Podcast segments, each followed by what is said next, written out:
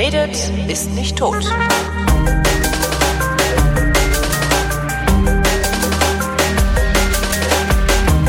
Es gab ja schon besorgte Nachfragen, ob es denn eine völlig neue Ausgabe der völlig neuartigen retrofuturistischen, ironisch-modernen gallobanen Unterhaltungsmatinee mit kryptozoologischer, radikal-pazifistischer Tradition, die fast alle Fragen vrindheitsgemäß jedoch garantiert nicht zeitnah beantwortet, überhaupt noch geben sollte. Und ja, es gibt sie noch. Hier ist die Vrindheit mit Alexandra Tobor. Und Holger Klein.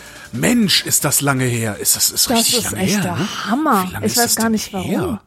Ach, das Weil ist schon, ich habe aufgehört war's- zu zählen. Dann warst du im Urlaub, dann war ich im Urlaub, dann warst glaube ich du schon wieder im Urlaub. Also irgendwie so eine so eine äh, äh, komische, also wir haben halt keinen Termin gefunden. Nee. Ja, Mai. Also 1. Mai war die letzte Sendung. Ja, Letztes, Mai kann Alter sein, weil da Vater. habe ich ja nämlich die Werbetrommel für diese Erlanger Lesung Ja. geschlagen. Hat's genutzt. Nö. es, es war wirklich, also weißt du, nach, nachdem ich, nachdem ich so großmäulig dort erzählt habe, dass Vrind-Leute kommen werden Ja. und am Ende da zwölf Leute saßen, war das jetzt nicht so geil. Also, ähm, doch, es war eine schöne Lesung. Es war wirklich toll, aber wir hatten echt Pech mit dem Wetter. Also wer gekommen ist, sind wirklich die Vrind-Leute. Vielen Dank dafür, weil wenn die sich nämlich nur auf ihr Erlanger Publikum beschränkt hätten, Ja. dann säßen da vier Leute. ich wollte gerade schon anfangen, irgendwie Publikumsbeschimpfung zu machen, weil keiner gekommen ist. Und natürlich ist es der Job des Publikums zu kommen. Nee, nee, nee, nee, nee. Doch, doch. okay, also okay, okay. die, die Vrind-Heizhörer, die waren zahlreich vorhanden. Jetzt nicht so zahlreich wie zum Beispiel in Gernsheim, wo recht, doch recht viele gekommen sind, aber ähm, ja, trotzdem. Das, das war schon in Ordnung. Das war schon in Ordnung. Aber ich möchte jetzt nicht so viel über diese Lesungen, die vergangen sind, erzählen, sondern schon mal lieber über die nächsten. Ja, ohne Scheiß. Also Ich bin total begeistert, dass mir jetzt ständig was angeboten wird. Und im November, da treibt es mich in eine Ecke Deutschlands, wo ich echt noch nie gewesen. Und äh, ich bin total gespannt. Und zwar Greifswald und Stralsund. Schön, Stralsund bitte. Also hoher Norden. Ich freue mich sehr. Wenn du in Stralsund bist und sagst, hallo Stralsund, gehen alle nach Hause. Die mögen Also das, dass man Stralsund. auf- Ja, ich wollte, ich wollte, Strahl betont, ich wollte ja. dich auch, ich wollte dich auch fragen, wie man das betont. Also Stralsund. Stralsund. Stralsund, okay. Ähm, da bin ich, ich bin mir nicht Cool. sicher, ich glaube am 21. und 22. November. Das ist nacheinander. Also man kann dann zu zwei Lesungen kommen, wenn man möchte. Ich äh, lese nämlich aus zwei verschiedenen Büchern an diesen zwei verschiedenen Aha. Abenden. Und das liegt ja quasi beieinander. Das ist ja da so eine Art Ruhrgebiet. wo halt die, wo halt die Städte halt so Was denn? Ja, nur die Fischbrötchen sind leichter zu kriegen. Ja. Ja.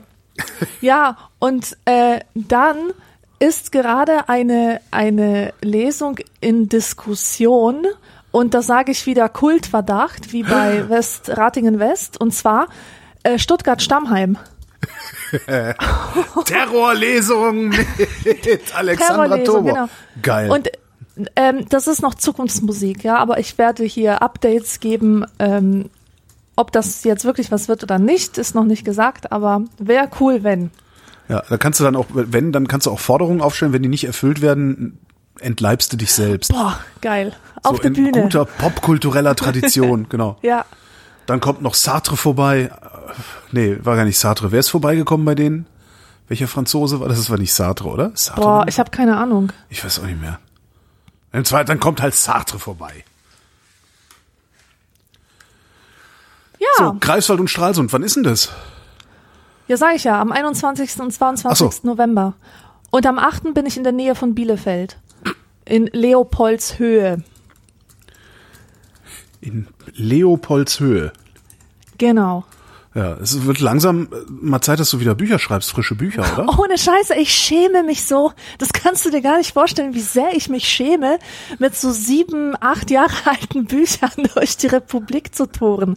Ich wäre auch schon äh, lieber mit was Neuem unterwegs, aber das Leben erlaubt es nicht. Ja, und das Publikum will es ja so, ne? Also sonst würden Ja, sie wollen es ja so. Die sollen mal schön ausbleiben, dann schreibe ich auch wieder was. Ihr habt's gehört, äh, Hörerschaft, geht nicht. Zu den Lesungen. Aber, aber äh, Greifswald und Stralsund finde ich gut. Schöne Gegend.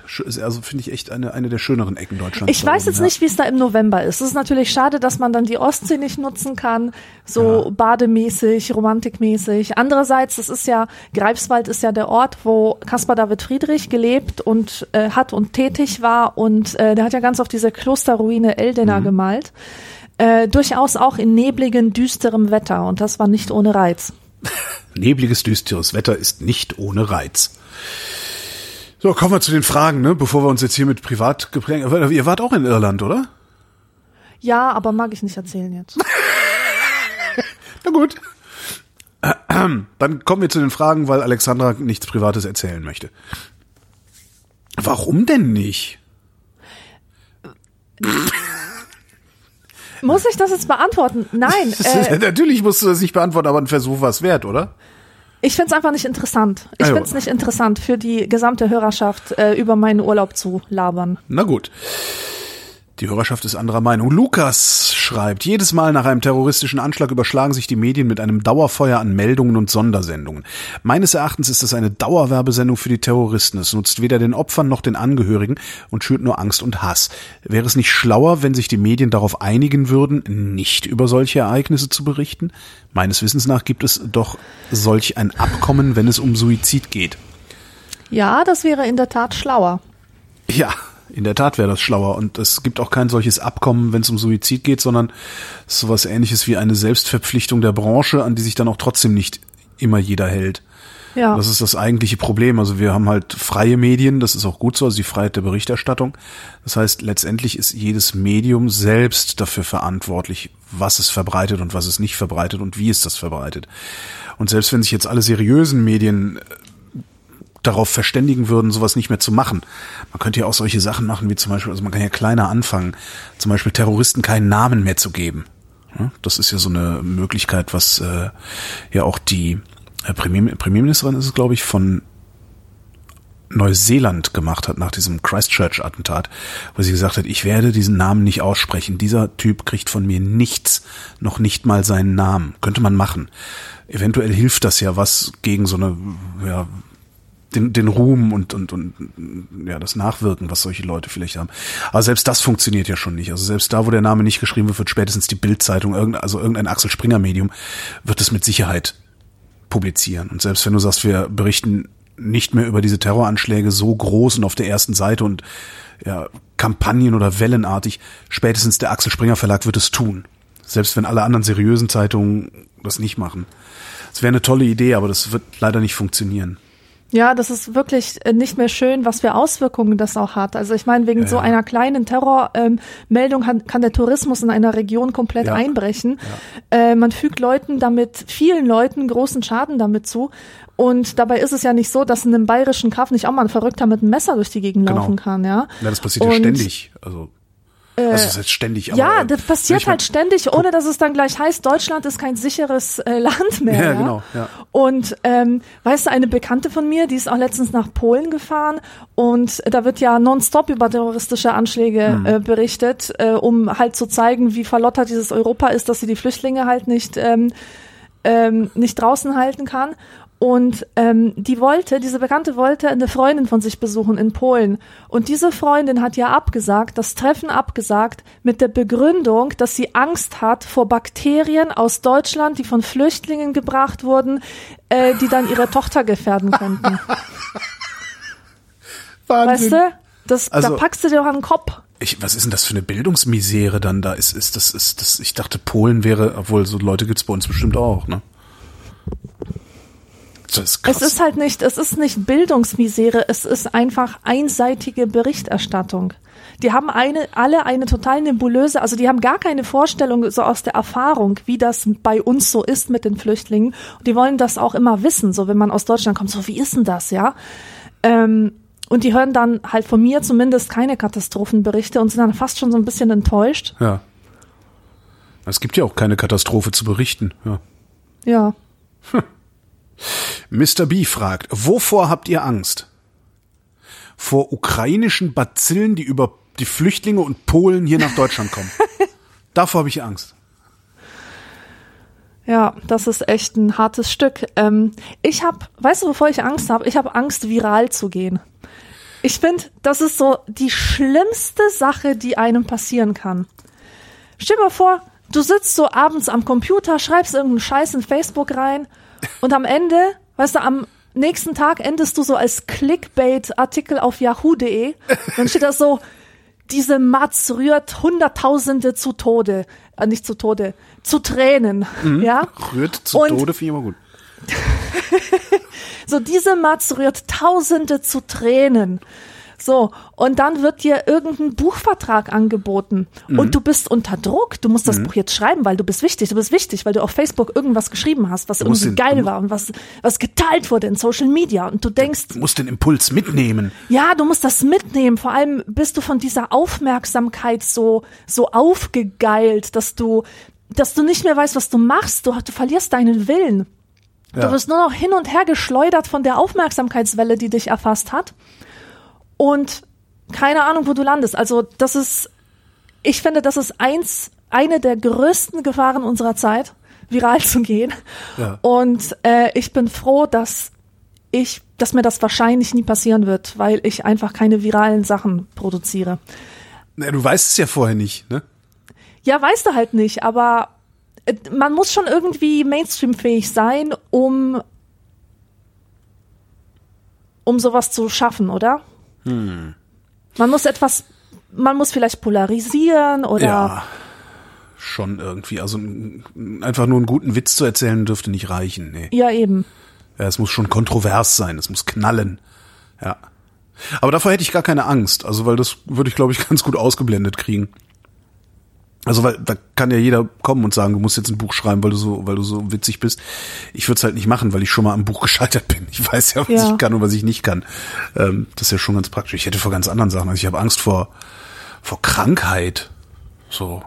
Also es ist tatsächlich, ich möchte nicht krank werden. Vor allen Dingen möchte ich keine Krankheit haben, die mich in irgendeiner Form ähm, ja mein Leben nicht mehr so leben lässt, wie ich es jetzt leben kann. Also künstlicher Darmausgang oder so, weißt du, solche Sachen. Das stelle ich mir echt ganz, ganz schlimm vor. Das ist wirklich das Einzige, wovor ich wirklich Angst habe. Sonst, naja, was so die, die, die Angst in der, in der Marktwirtschaft oder im Kapitalismus, die man immer hat, ne, so dass die Konsummöglichkeiten eingeschränkt werden, weil man nicht mehr genug Geld verdient und so. Ernsthaft? Das Ja, ist ja, deine das- Angst. Das, das ist war- meine Hoffnung. Das war ewig meine größte Angst, die mich, die mich getrieben hat, sondergleichen. Das legt sich seit ein paar Jahren allerdings auch. Und wenn ich mir dann auch noch überlege, dass wir sowieso unsere Konsum einschränken müssen demnächst, weil das mit dem Klima, das hört jetzt nicht mehr auf, ist es wahrscheinlich auch egal. Ja. Ist Konsum deine Identität? Lange gewesen, ja. ja. So ein Identitätsersatz zumindest, ja. Ja, ja, aber das, das, das ist tatsächlich, hat sich das, hat sich das ein bisschen gelegt. Ganz witzig. Eventuell auch, weil ich mit den richtigen Leuten rumhänge. Nächste Frage kommt von, ach, schon wieder Mr. B. Welches Instrument würdet ihr gerne beherrschen? Beherrschen. Ach. Die Harfe. Ich würde gerne die Harfe beherrschen. Entweder so eine ganz große Konzertharfe oder eine kleine keltische Harfe. Und Cello. Wenn es um den Klang geht, dann auf jeden Fall Cello. Ja, Cello ist geil. Posaune. Echt? Ja, Posaune finde ich geil. Blasinstrumente, Ja, ne? finde ich eh geil, Kann ich überhaupt nicht nachvollziehen. Aufpassen, ne? Das macht doch keinen Spaß. Nee? Wieso? Nicht? Harfe macht keinen Spaß. Harfe ist doch total Äh, ich so, bin sehr äh, feingliedrig und, und so, ich habe eine Feinmotorik. Also meine, meine Finger sind sehr, ähm, ich kann viel mit meinen Fingern machen. Ich kann gut zeichnen, ich kann oh. schön schön schreiben und ich kann zupfen. Ja, ich habe Zupfinstrumente gespielt. Mhm. Und ähm, deswegen finde ich die Harfe toll, also für mich jetzt. Nee. Sieht super aus, irgendwie klingt auch irgendwie ganz nett, hat dann so nach zwei Minuten ist es dann halt immer so ein bisschen so, danke, genug Sternenstaub. Also das ist irgendwie. ja, nee, Ja, ich finde du hast schon Blasinstrument ganz recht, du hast schon recht. Also das, die Harfe ist tatsächlich die, die kann man sich nicht länger reinziehen als, weiß ich nicht, 15 Minuten oder so. Mhm. Und sonst halt natürlich Klavier, ne? Klavier spielen, morgen aufwachen und Klavier spielen können, das muss der Hammer sein. Es ist gar nicht so geil. Ich habe ja mal Klavier gespielt als Kind. Mhm. War so, ein, so eine kleine Klaviermaus.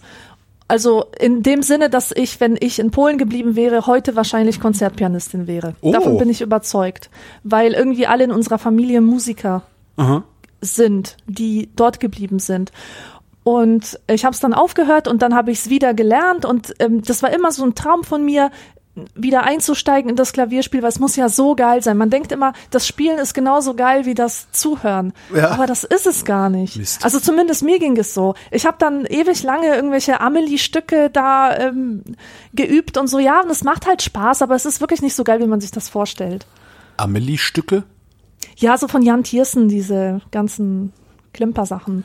Aus, aus Amelie. Ach, aus dem und Film, aus äh, okay. Goodbye Lenin und so. Okay, verstehe. Weißt du, es ist so diese, diese melancholische Sentimentalitätsmusik, die auch in, also die in echt vielen äh, Filmen mittlerweile Ja, aber finden ich habe halt trotzdem immer dieses dieses romantische Bild davon, so ich laufe halt so rum, so mir ist ein bisschen langweilig oder was weiß ich.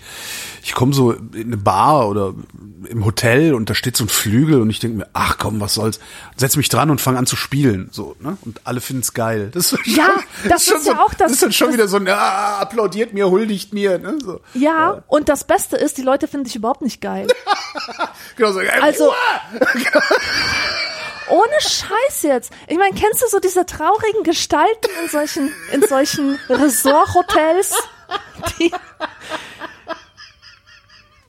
die so in diesem Empfangsraum abends, abends vor der Kantine oder vor dem Restaurant da rumklimpern, die will doch keiner hören. Nee, die Also natürlich die- nicht, aber die An geilen, denen geht man vorbei, ohne mit der Schulter zu zucken oder auch so Straßenmusikanten Ja. in der Fußgängerzone, die da rumklampfen, die will doch keiner hören.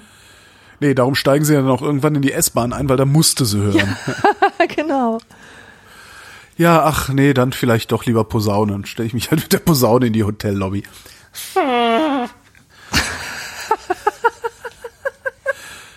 Frage von Gwen. Leopold von Sacher-Masoch vergötterte seine Venus im Pelz. Wenn Gwen das sagt, wird das wohl so sein. Das ist so, glaube mir. Leopold von Sacher-Masoch vergötterte seine Venus im Pelz. Heute, nach Jahrzehnten der Anti-Pelz-Bewegungen, ist Pelz kein präsenter Fetisch mehr. Ja, Bei leider. Polanskis Inszenierung dieses Klassikers ist mir die Doppeldeutigkeit des Begehrens ihres Pelzes erst richtig bewusst geworden. Meine Frage, liegt das nur daran, dass Pelz lange aus der Mode und moralisch fragwürdig ist oder vielleicht auch daran, dass Intimbehaarung bei Frauen einfach nicht mehr die Norm ist? Das ist eine sehr spannende Frage. You lost me at Leopold, also dem ersten Wort, das ich vorgelesen habe. Aber Also, wie jetzt? Leopold von Sacher-Masoch, das ist der Typ, auf den sich die Sadomaso-Bewegung bezieht. Ach. Ach, guck. Ja, wusste ich nicht. Aber es liegt vielleicht auch Na, daran, dass ich mit der Sadomaso-Bewegung irgendwie recht wenig Okay, anzufangen also weiß. Sadomaso, Fetisch. Das ist ja alles so in einer großen Schublade. Und der Pelz ist ein klassischer Fetisch, so ähnlich wie der Frauenschuh mit Absatz. Wie wusstest du das nicht? Nee, überhaupt nicht. Pelz ist für mich wirklich die, die olle, hochtopierte Charlottenburgerin mit dieser komischen, beschissenen Goldbrille mit den Intarsien und Kringelchen. Und die hat dann so einen Pelz an, wo du immer nur denkst, ja, stimmt, Pelz macht fett. Okay, und kennst du nicht das, Nein. das Lied äh, Venus in Furs von Ist mir Wie komplett, bitte? du machst mir gerade ein neues Universum. Ich bin gespannt. Jesus Christ. Okay, also Pelz ist ein klassischer Fetisch. Mhm. Und er behauptet jetzt, also der Fragesteller in Die Fragesteller. Fragesteller. Die, die Fragesteller, Gwen. Nein, so rede ich nicht. Nein, ich rede nicht so. Wie? Der Fragesteller. Ähm, Wie der Fragesteller ist so eine Frau, Gwen. ist es Gwen? Gwen ist ein Frauenname. Scheiße, Meiner, muss in ich Stellerin sagen. Ja, natürlich. Okay, gut. Also, die Fragenstellerin, ähm, die hat festgestellt, dass das Pelz gar kein Fetisch mehr ist. Oder dass es halt abgenommen hat. Ähm, ich glaube nicht, dass das als Fetisch verschwunden ist, weil Fetisch, Fetische sind ja immer da. So, manchmal haben sie eine große Followerschaft und manchmal halt nicht.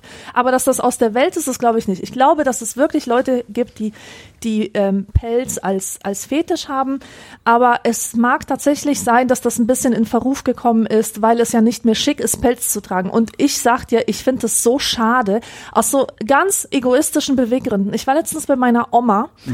Und äh, die hat gesagt, ja, hier wühl mal in meinen Schränken, kannst ja alles rausnehmen, was du willst. So, und dann fand ich ungefähr drei Füchse, so zum weißt du, zum Umschnallen. So, so Schals. So. Ja, ja, so Schals, genau, wo du halt so, ähm, du hast halt so, einen- so einen Fuchsschwanz Mhm.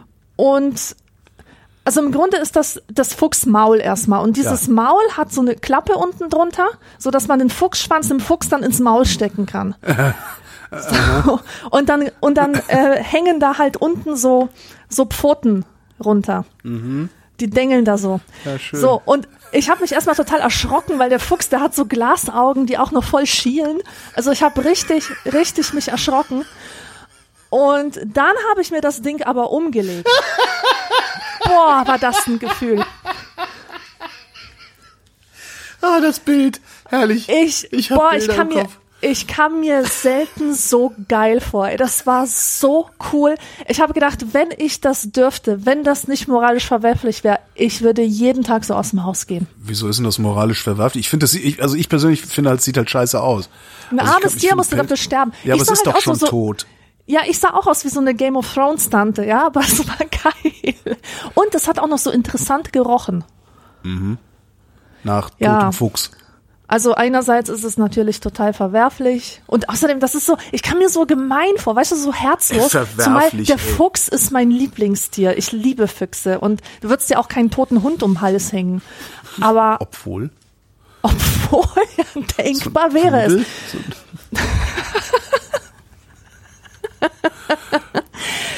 Oder direkt Ich so ein Dalmatiner, um sie alle fertig Ja. zu machen. Ein Dalmatiner Ja. euch zu knechten. Nee, das, ich finde Pelz, finde ich halt nicht schön. Also äh, irgendwie Mhm. ist nicht, äh, ja, eine andere Beziehung habe ich dazu nicht. Ist halt nicht schön und ich finde so diese ähm, moralische Verwerflichkeit von Pelz, ja, hört erstmal auf, Kühe zu fressen, dann können wir darüber reden, wie moralisch verwerflich das ist, irgendwie einen Pelz zu tragen. Ich weiß es nicht. Ich finde, Pelz zu moralisieren, finde ich bigott in einer Gesellschaft, die Massentierhaltung betreibt. Da habe ich ein echtes Problem mit. Ich finde es halt einfach nur, ja, ich, ja, Ich bin, ich, ich finde Also Pelz halt total scheiße, einfach deswegen, weil es, weil es mit, weil für die Eitelkeit Ja. von Leuten Tiere sterben müssen. Wenn mir diese Optik so gut gefällt, warum kann es dann nicht ein Kunstbild sein? Weißt du, das, das ist, was mich aufregt. ist halt die Frage, ob das Material wirklich zu ersetzen ist. Ich würde es stark bezweifeln. Also in der Optik ja, aber vielleicht nicht im, im Komfortverhalten, also Hm. Temperaturausgleich, Trage, Komfort, was es da alles so geben mag. Ich sag mal so, ich würde niemandem vorwerfen, einen Pelz zu tragen, der in Sibirien lebt, ja, oder in Mhm. St. Petersburg oder so. Das sind Leute, die müssen Pelz auf dem Kopf haben und, und als Mantel und keine Ahnung was, einfach weil sie sonst erfrieren würden. Ja. Aber so in München oder so, diese ganzen Pelzmantel-Trullers, ne. Das, das finde ich verwerflich. Ich hab's halt leicht, wie gesagt. Ich finde, es sieht nicht aus. Also ich finde das wirklich nicht. Also ich habe da ein ästhetisches Problem mit, aber ein moralisches Problem habe ich damit überhaupt nicht. Hm. Weil, also ich meine, was ist denn das anderes als unsere Eitelkeit, was wir mit der Massentierhaltung machen? Ist auch nichts anderes. Immer schön Steak essen. Gut, ist kein Mode-Ding, was du nach außen trägst, aber letztendlich. Hm. Na, Ja. Karl aus, Karl aus Karlsruhe erinnert an die Frage, wie funktioniert gewaltfreie Kommunikation? Oh Gott. Ja, ich hab, weiß ich immer noch nicht, du Arschloch. Also diese gewaltfreie Kommunikation, das ist mir vor ein paar Monaten untergekommen.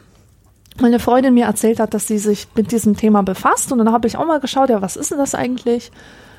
Und als ich gesehen habe, was das ist, dachte ich nur, krass, das ist voll die kontraintuitive Art zu kommunizieren. Also zumindest für mich. Das ist so eine Kommunikationsweise, die, die ich nie so gelernt habe und die sich einfach vollkommen aufgesetzt und falsch anfühlt. Und das ist, ähm, ähm, also du, du fragst halt immer, was steckt denn dahinter, wie jemand so denkt und, und du kommunizierst deine Bedürfnisse und erfragst die Bedürfnisse des anderen und äh, ja, keine Ahnung, ich bin halt so nicht erzogen worden und ich finde es auch wahnsinnig schwierig, und, und wie gesagt, künstlich, wenn man das nicht gewohnt ist, so Ja. zu reden. Zum Beispiel, ähm, ich habe das mal versucht und das ist, hat total äh, fehlgeschlagen. Ähm, ich habe so eine komische Kundin in der Buchhandlung. Immer wenn die anruft, ähm, sagt die mir ganz schnell die ISBN-Nummern, aber nicht 9783, sondern 9873. Oh Gott. Oh Gott, ja. Es ist genauso, wenn Leute die Telefonnummer äh, äh, 37. sagen. Ja, ja, ja. Hallo, die muss doch verstehen, wenn ich das schnell ähm, runtertippen möchte, dann kann die mir nicht mit solchen Zahlendreher-Sachen kommen, wo ich in meinem Kopf komplett durcheinander gerate, ja? Schlimm, ja. So, und was ich sagen wollte war, du dumme Nuss, red mal gescheit. Ja. Aber das konnte ich ja nicht, das konnte ich ja nicht machen. Deswegen habe ich gesagt, Sie verstehen, es, also es ist mein Bedürfnis, Ihre Ihre Bestellung so korrekt wie möglich zu erfassen und Sie können mir helfen, Ihr Bedürfnis zu erfüllen, indem Sie mir die Zahlen so als Ziffern sagen, nacheinander Ja. folgend. Ja, Daraufhin, Dann, daraufhin ähm, Sie. Willst du mich verarschen? ja, also die, äh, nein, das hat sie, das hat sie mit, ähm, mit Sicherheit hat sie das gedacht. Ja. Sie hat es mir dann so gesagt, wie ich es haben wollte, aber ich glaube, sie war ein bisschen pikiert. Und ich wiederum war beim Zahnarzt und ähm, nachdem ich da raus war, ruft mich jemand an. Ich gehe ans Telefon und dann ist das so die die Zahnarzt, ähm, na, wie heißt sie da, die Empfangsdame und meint so, ja, Frau Tobor, uns geht es in, als Praxis natürlich auch darum, ihre Bedürfnisse zu erfüllen und deswegen rufe ich an, damit sie damit sie einen Termin machen können für die nächste Kontrolle. Wir hatten ja gesagt, dass das ihr Bedürfnis ist, dass sie das gerne möchten, nicht wahr? Und ich habe echt gedacht, die will mich verarschen. Ich bin auf offener Straße bin ich stehen geblieben. Meine Tasche ist runtergefallen. Was? Super. Statt Also sagen, wir hatten ja ausgemacht, dass wir uns melden, wenn wir der Meinung sind, dass Ja. sie mal wieder vorbeikommen könnten. Äh, wann hätten Sie denn Zeit? Ich, ja, es Ich ist meine, ich weiß, was da los ist. Ich weiß, dass die ein Buch über gewaltfreie Kommunikation gelesen hat, ja? Das, Das kann ich schon verstehen, aber es funktioniert nicht und das ist nicht die Norm und ich fühle mich einfach nur verarscht, wenn man so mit mir redet. Ja. Und außerdem finde ich so eine äh, oder auch so herrschaftsfreier Diskurs und solche Sachen. Ja, das sind ja ganz schöne Ideen, aber so etwas gibt es nicht. Es gibt keinen herrschaftsfreien Diskurs. Man kann zum Beispiel in einem Seminar nicht diskutieren und alle sind auf gleicher Ebene, auf, auf der Augenhöhe. Es gibt zum Beispiel intellektuelle Unterschiede zwischen den Menschen und wenn ein Professor im, mit im Raum ist, dann hat er natürlich mehr Macht als die anderen und das sind, weißt du, das sind so Sachen, an die glaube ich einfach nicht. Aber warum ist das denn dann so weit verbreitet? Ich meine, klar, du bist jetzt nicht das Maß aller Dinge. Kann ja sein, dass du der einzige Mensch auf der ganzen Welt bist, der nicht dran glaubt. Aber das ist ja jetzt nicht so, dass es irgendwie so, eine, so, so ein Randphänomen wäre. Zumindest in meiner Wahrnehmung nicht. Ich habe es halt nur noch nie so ganz verstanden. Also weil ich habe halt auch kein Problem mit gewaltvoller Kommunikation, solange die nicht dazu da ist, sich wirklich, also solange sie nicht dahin eskaliert, dass man sich die Köpfe einschlägt. Aber Kommunikation muss funktionieren, Äh, ja. muss schön sein, effizient, Naja, zum gewünschten schön- Ergebnis führen. Ja, schön muss es nicht immer sein. Und Schön das ist, ist, toll. natürlich auch subjektive Kategorie, ne? ja, Nennen wir es elegant. gelungen. Ne, ele- ja, elegant. Elegant. Elegant, ist effizient. Es muss, es ist toll, wenn beim Empfänger genau das ankommt, was ich vorher reingelegt habe. Und wenn es ist, dass ich sauwütend auf ihn bin, dann soll er das eben mitbekommen. Ja. Naja. Gewaltvoll elegante Kommunikation. Einigen wir uns darauf. Ähm, ja, aber verstanden habe ich das tatsächlich immer noch nicht so ganz. Also, ja. Naja. Martin fragt, warum findet sich auf einigen Produktverpackungen im Barcode ein horizontaler Strich, der alle anderen Striche verbindet? Ja. Ja. Ich habe das noch nie gesehen. Doch, das gibt's, äh, das gibt's recht häufig. Das ist ähm, eine esoterische Verschwörungstheorie, die da zum Ausdruck kommt. Wie jetzt? Es gibt hinreichend Menschen, die der Meinung sind, dass vom Barcode Ne, ich muss anders anfangen. Also du hast ja, es gibt, es gibt ja Leute, die, die, die sind so dumm, Ach so, dass sie warte mal, glauben, sie- die sind so dumm, dass sie glauben, dass man Wasser informieren könnte. Ja, Ja. belebtes Wasser, Granderwasser, diese ganzen Sachen. Also, man so, also du meinst mit Informationen anreichern oder was? mit Information anreichern, genau das zum Beispiel, wenn man, wenn man ihm klassische Musik vorspielt, dass das dann weicher würde, wenn man äh, ein, ein, eine Friedenstaube auf ein Glas klebt, würde diese Information sich ins Wasser übertragen und man, äh, das Wasser wäre dann friedlicher. Ja. Solches Zeug. Also wirklich Hanebüchen. Es gibt recht viele Menschen, die diesen Quatsch glauben. Ich habe schon häufiger in Hotels Nächte verbracht, die damit geworben haben, dass sie belebtes Wasser äh, äh, hätten, was ja viel besser sei als unbelebtes Wasser, das ja nur durch diese engen Rohre gepresst wird und so, ne? Ich mach das, as- I'm not making this shit up. So und es gibt eben genug Leute, die sich einbilden, dass der Barcode eine wie nennt man das? Was ist das Gegenteil von Wohlwollen? Eine, eine bösartige, sag ich mal. Ja, eine ja, ja, Bösartige Information sei. Ja. Es gibt, es gibt noch eine andere Verschwörungstheorie, die sagt, das ist das Zeichen des Teufels. das ist Exakt, nochmal was diese anderes. kenne ich nämlich, Kann natürlich sein, dass ich, aus meiner Klasse erzählt. Genau, kann natürlich sein, dass sich das da irgendwie vermengt, weil die ESOs, ne, ich sage ja immer, wer bereit ist, den einen Scheiß zu glauben, ist irgendwann auch bereit, jeglichen anderen Scheiß zu glauben. Das heißt, eventuell vermischt sich das. So, es gibt recht viele Leute, die glauben, dass dieser Strichcode, der auf dem Etikett, auf der Flasche ist, in der Lage ist, das Getränk in der Flasche auf negative Weise, also mit negativen Informationen anzureichern. Aber wenn man das horizontal durchstreichen würde, dann würden diese negativen Informationen Jetzt ich. Okay, egalisiert. das- Und da okay, findest da- du dann tatsächlich äh, renommierte Brauereien. Ich glaube, wer war es denn? War es Lamsbräu, glaube ich, die diesen Quatsch mitgemacht haben. Es gibt mehrere, mehrere Sachen, wenn du dann in den Laden gehst und dir insbesondere so Bio, in der Bio-Ecke, Demeter, sowas, ne? Also da, wo sowieso schon sehr viel Pseudoreligion mit im Spiel ist, ähm, da findest du auch solche Aufkleber und solche Barcodes. Ja, jetzt verstehe ich das, weil ich dachte nämlich, dass die, also die wurden von einzelnen Spinnern durchgestrichen, die an diese Theorie glauben. Nein, nein. Das Die wird, wurden schon so gedruckt. das wird so ausgeliefert. Ja, ja. Oh, Jesus, okay. Verstehe. Krass. Das ist echt krass, ne? So, eine Frage von Live. Der wüsste ganz gerne, ob diese sprachliche Eigenheit, die er entdeckt hat, einen Namen hat. Ähm, er meint, äh, die Eigenheit, Wörter im Gespräch drastisch abzukürzen. Zum Beispiel sagen Leute Realitätstheorie, Astriden und dergleichen. Ähm, damals gab es auch schon immer schön äh, der Parteifurzende, den Guido Westerwelle äh, hat sich immer als Parteifotzen genannt. Ähm, phonetisch würde das schneller gehen als Relativitätstheorie und Asteroiden. Also Relativitätstheorie und Astriden. Hat das einen Namen? Weißt du das? Ich weiß nicht, ob es einen Namen hat. Ich kenne den Namen dafür nicht, aber das ist ein Phänomen, das durchaus auch im süddeutschen Raum sehr verbreitet ist, im Dialekt, dass man Wörter zusammenzieht und sie so kurz macht wie möglich. Also zum Beispiel statt gescheit sagst du gescheit, statt zusammen sagst du zusammen, statt findest du sagst du finch. Findest Ja, also so- Hast du ja überall eigentlich, ne? Diese. Das ist wahrscheinlich, ist das tatsächlich ein Energie, das ist energieeffizient. Dialektales. Ja, ja, ganz genau. Energieeffizienz. So ist es. Ja, ja, ja. Finster hast du Ganze. Ja. Ah, Energieeffizienz nennt man das. Der Martin will was übers Vorräte anlegen wissen. Was sammelt ihr halbwegs systematisch und einigermaßen beharrlich? Was findest du da so witzig dran? Ich, systematisch und einigermaßen beharrlich. Das sind so Worte, die ich beim Sammeln nie, aber ich sammle auch praktisch nix. Ah, okay. Ich sammle ja, Scheiß. Also- Echt? So richtig also nichts, mit ich- Sammeleifer. Nee, ich sammle nichts Konkretes. Bei mir sammelt sich nur Zeugs an, Ah. weil ich halt im Grunde den größten Teil meines Erwachsenenlebens Konsum meine Identität war, wie, wie wir das vorhin festgestellt haben. Okay. Das heißt, meine Wohnung ist viel zu voll mit Sachen, die ich nicht brauche, aber die ich gerne hab haben wollen und von denen ich mich jetzt nicht trennen kann, weil die sind ja noch gut. Kennst du nicht? Das ist ja noch gut. Wobei ich da halt tatsächlich angefangen Ich habe. Ich persönlich kenne das nicht, aber Okay. ich kenne diese Denkweise.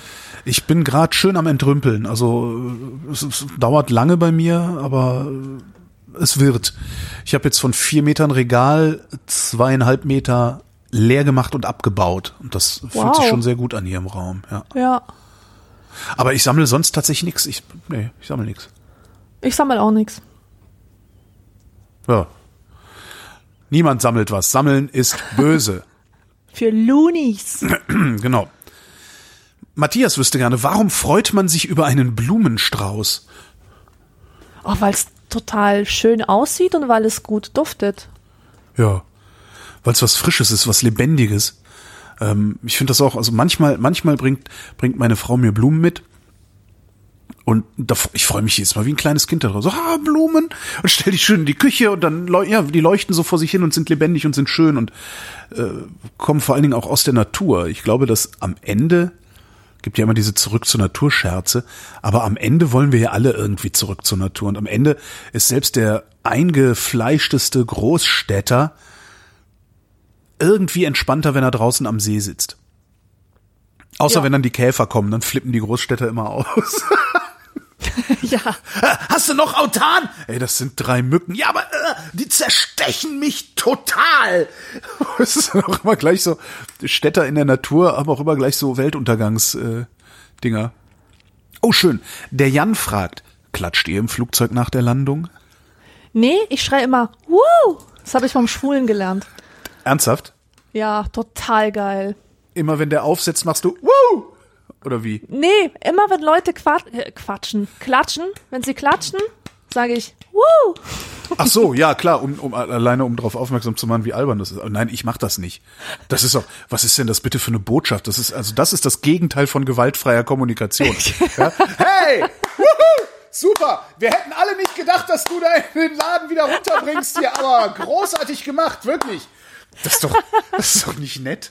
Das ist irgendwie, nee, wir dachten, wir stürzen ab, weil eine Frau das Flugzeug fliegt. Hey! So Das ist echt krass, also, ja. wenn das Ding abstürzt, dann klatsche ich so Slow Clap. ja. Na toll.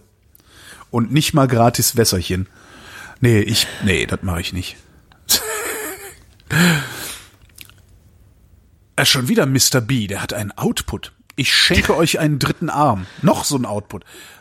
Ich schenke euch einen dritten Arm. Wo an eurem Körper soll ich ihn platzieren? Wo macht er am meisten Sinn?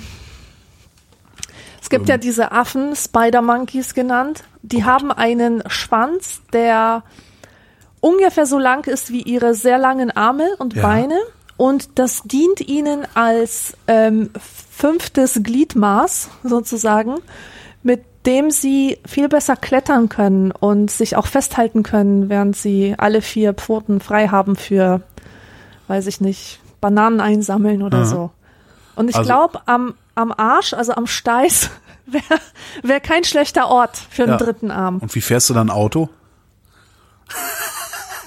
Oh, das ist, Ja, wie klatschst du, also wie sitzt du dann in dem Flugzeug, wo du hinterher klatschst? Mit drei Händen, Ja. was auch ziemlich lustig gäbe. Klatsch, klatsch. ja, du hast natürlich recht, da muss man sich eine andere, da müsste man sich, ja, das kannst du nicht machen, da müssten ja alle diese Anatom Anatomie Mhm. mitbringen, wenn du die Sitze verändern wolltest und so. Ähm, ja, das ist natürlich Mist. Also so rechts noch einer wäre nicht schlecht, weil dann kannst du nämlich gleichzeitig den rechten Arm am Lenkrad halten und schalten mit rechts. Ja, cool. Das ist was, weil Ja. rechte Hand am Lenkrad ist angenehmer als linke Hand am Lenkrad. Ja, das ist gut. Aber einen besseren Grund fällt mir Oder jetzt auch, nicht ein. Oder auch äh, zwei linke Arme. Wenn du Ja. zum Beispiel Gitarre spielst, dann kannst du mit zwei Armen Akkorde greifen. Also da kannst du voll die wilden Sachen greifen einfach. Aha. Cool. Kann man Gitarre auch andersrum spielen? Also mit, Ja, klar. Es gibt Linkshänder-Gitarren. naja, können ja die Linkshänder-Gitarren, also die, die zwei Arme rechts haben, können ja dann Linkshänder-Gitarren spielen.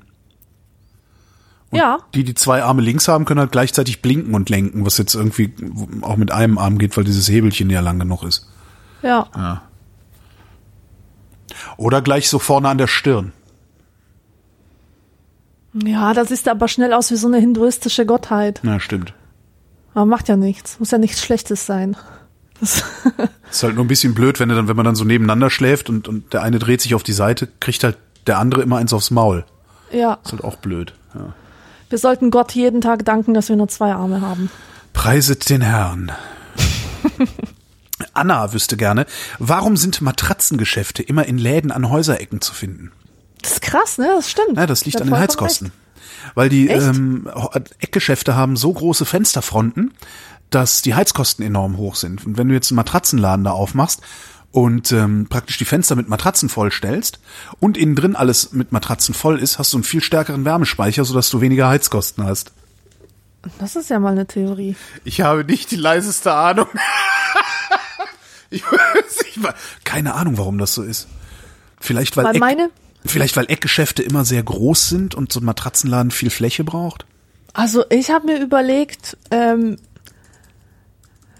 also, also so, das Gute an so einem Eckding ist ja, man kann beidseitig ausstellen. Ja. Gell? Man kann von beiden Seiten die Auslage nutzen. Das ist bei solchen riesengroßen, sperrigen Sachen wie der Matratze natürlich praktisch, denn statt zwei zu zeigen, kannst du halt vier zeigen. Ähm, und weiß nicht, vielleicht, also Häuserecken sind oft so schäbig und laut. Wenn man da ein Café eröffnen wollte, wird es wahrscheinlich nicht funktionieren. Und deswegen geht das dann an die Leute, die halt Matratzenladen reinmachen wollen. Ich finde die auch so unangenehm. Also Matratzenläden sind wirklich ein Phänomen von Ja. A bis Z. Das ist ja nicht nur, dass die immer in diesen Eckdingern sind, sondern auch diese, diese Hässlichkeit, dass Ja. da immer dieses unangenehme Neonlicht herrscht und, ähm, und auch die Werbung, weißt du? Mhm. Dieses Billo-mäßige, plakative. Irgendwie ist es sehr, also Matratzenläden sind ein sehr, sehr interessantes Biotop, also tatsächlich. Aber, Ja. aber man braucht sie ja, weil man braucht ja gelegentlich eine Matratze. Ja, aber wie oft denn bitte schön? Oh. So oft, wie es Matratzenläden gibt, könnte man meinen, das ist so eine Sache, die brauchst du täglich, so wie eine Apotheke oder so. Wie, wie äh, oft kaufst du dir denn eine Matratze? Also ich einmal in zehn Jahren vielleicht. Ja, aber dann hast du so eine Stadt mit vier Millionen Einwohnern.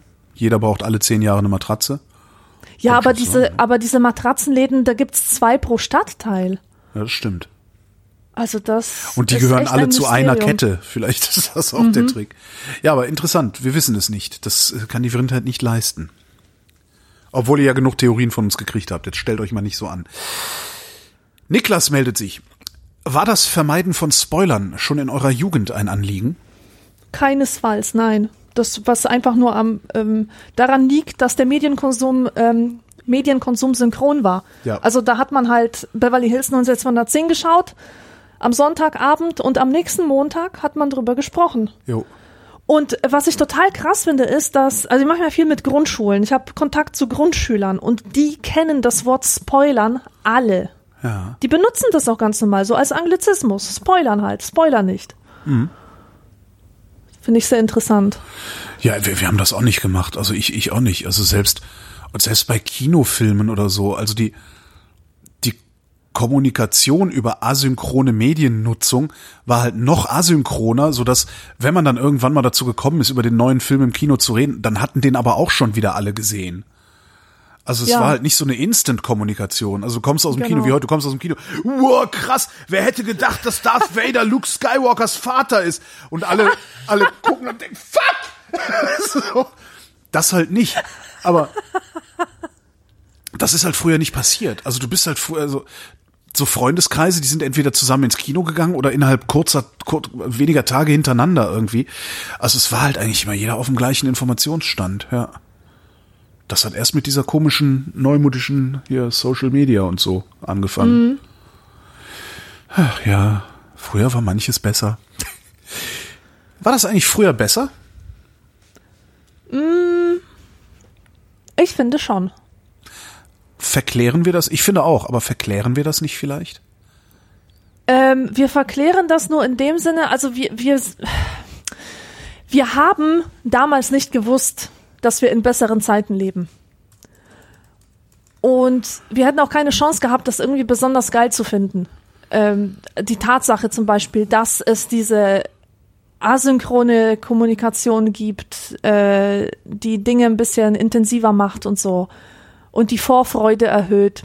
Auf das nächste Album von Künstler, ja. Ja, ja, ja, ja, ganz genau. Also wir wussten nicht, wie gesegnet wir sind. Also wir brauchten sozusagen die Veränderung, um überhaupt zu bemerken, dass diese Zeiten besser waren. Jetzt Also in diesem Aspekt natürlich. Ich wollte gerade sagen, jetzt kannst du diese Zeiten natürlich eigentlich oder diesen Aspekt nicht losgelöst aus seinem äh, historischen Kontext betrachten. Und diese Zeiten bedeutet halt auch Ladenschluss 18.30 Uhr, samstags 14 Uhr, wenn du Glück hast, ähm, da dann auch gerne mal um 12 Uhr. Drei Fernsehprogramme, wenn du Glück hast und irgendwo im Grenz, in der Grenzregion wohnst, noch von einem anderen Bundesland oder sogar aus den Niederlanden noch was dazu. Also zu, zu diesem Thema empfehle ich meine neue Folge in trockenen Büchern. Da geht Ja. es nämlich um Unverfügbarkeit. Ja. Und Hartmut Rosa, der Beschleunigungsphilosoph, der dieses äh, Buch über Unverfügbarkeit geschrieben hat, der sagt, dass ähm, bei solchen Momenten, wo etwas knapp ist oder nicht erreichbar oder unverfügbar oder nur halb verfügbar, dass einfach sich die Zeiterfahrung intensiviert. Dass, dass die Sachen ähm, intensiver wahrgenommen werden, dass sie mit mehr Bedeutung aufgeladen werden und dass der Sinn- und Bedeutungsverlust, den viele Menschen in westlichen Gesellschaften erfahren, dass der auch mit der Allverfügbarkeit der Dinge zusammenhängt. Also wer sich da mal ein bisschen ähm, informieren möchte oder sich eine Meinung darüber bilden möchte, dem empfehle ich, wie gesagt, diese Folge. Gut, dass Und, du nochmal darauf äh, hinweist. Ich habe die nämlich angefangen, ich höre äh, halt gerne abends Podcasts und ich habe mir die angehört und bin halt drüber eingeschlafen. Und am nächsten Tag hast du dann gerne vergessen, was du eigentlich gehört hattest. Ja. Ja gut, äh, gut, guter Tipp, danke. Ja. Ja, und äh, mit dieser Nostalgie ist es halt so, es gibt zwei Arten, ähm, die Vergangenheit zu verklären oder sich zurückzusehen oder so. Das eine ist halt so eine Nostalgie, die in der Bitterkeit verharrt, wo du halt denkst, ja, früher war alles besser und jetzt ist alles scheiße und du siehst im Grunde nur ähm, also du verarschst dich ja selber, ja, du konstruierst dir da irgendwie so, ein, so eine ähm, schöne Erinnerung herbei, die eigentlich nichts mit der Wirklichkeit damals zu tun hatte. Es gibt aber auch sowas wie eine reflexive Nostalgie, bei der du dich fragst, also bei der du dich durchaus sehnst nach den alten Zeiten und, und der Zeit, so wie sie früher war, aber gleichzeitig dir dessen bewusst bist, dass dir diese Sehnsucht etwas über deine Gegenwart sagt. Ja, und über deine Zukunft. Ja. Und das ist dann richtig etwas ganz Produktives, ja. Was sagt es uns denn, dass wir diese, diese asynchrone äh, Kommunikation besser fanden, dass die Zeiten damals irgendwie besser waren? Vielleicht, vielleicht brauchen wir dieses kleine bisschen wieder im Leben. Vielleicht fehlt uns dieser, ähm, ja, diese Ungewissheit oder dieses, weißt du, was ich sagen will? Die, vielleicht geht ja alles viel zu schnell. ja. Das, also ja. das kann ein Ausdruck einfach sein nach, ähm, nach dem Wunsch, dass alles ein bisschen langsamer läuft, dass Mhm. etwas ein bisschen entschleunigt wird, so dass man sich tiefer, dass man sich irgendwo hin, rein vertiefen kann Na, und nicht immer Dinge- alles so oberflächlich abgehandelt wird. dass Dinge halt auch wieder einen Wert bekommen, weil es ist halt Ja. vollkommen wertlos. Ah, hast du Netflix-Serie A, B oder C gesehen? Ja, habe ich gesehen. Nee, habe ich nicht gesehen. Musste unbedingt gucken. Ja, okay, schreibe ich mir auf. Und dann hast du doch wieder vergessen zu gucken und es ist halt auch egal. Ja, Es ist halt das, dieses Überangebot, also diese, diese, wie hast du es genannt? Allverfügbarkeit? Allverfügbarkeit, Allverfügbarkeit von allem macht alles auch wertlos. Das ist so, wie ich, wie ich immer so gerne sage, ja, wenn ich nicht mitkriege, was in den sozialen Netzwerken los ist, habe ich halt nichts verpasst. Früher, wenn ich was nicht mitgekriegt habe, habe ich es verpasst. ja. Ich weiß noch, wie ich, wie ich zurück in die Zukunft äh, äh, verpasst habe, im Kino zu gucken. So, äh, warum auch immer, ich weiß es nicht mehr. Ich hatte zurück in die Zukunft äh, im Kino verpasst und alle haben Marty McFly-Witze gemacht. Ich so, was ist denn hier los? Alle machen Marty McFly-Witze. wer, wer ist das überhaupt? So, und dann musste mir das erstmal einer erklären. Dann musste ich mir mühsam äh, Zugang zu diesem Film verschaffen und sowas. Ähm, und das hast du heute nicht mehr. Ne? Wenn heute Ja. alle machen Marty McFly-Witze, also es gibt ein Marty McFly-Meme, du siehst das in irgendeinem Social Network und denkst dir so, Marty McFly, ach egal. So, fertig, weil Ja. das nächste kommt schon wieder um die Ecke. Es wird, es Ja, wird halt alles egal. genau. Es ist eine, eine irre Beliebigkeit natürlich. Ja, eben Aber- Bedeutungsverlust. Aber gleichzeitig denke ich halt auch, ist diese Beliebigkeit nicht vielleicht auch was ganz Großartiges, weil ich, weil ich halt diese ganzen Optionen habe. Und wenn ich gelernt habe, mich auf eine festzulegen, dann ist mein Leben ja auch wieder in Ruhe. Ja, aber das muss man erstmal lernen, Ja. wenn dein Gehirn ständig in so einem Wirbelsturmmodus ist. Ja. Wie so Flusen, die durch ein Wasserglas fliegen, weißt du? Beste, beste Dann- Beispiel dafür ist mein Gehirn.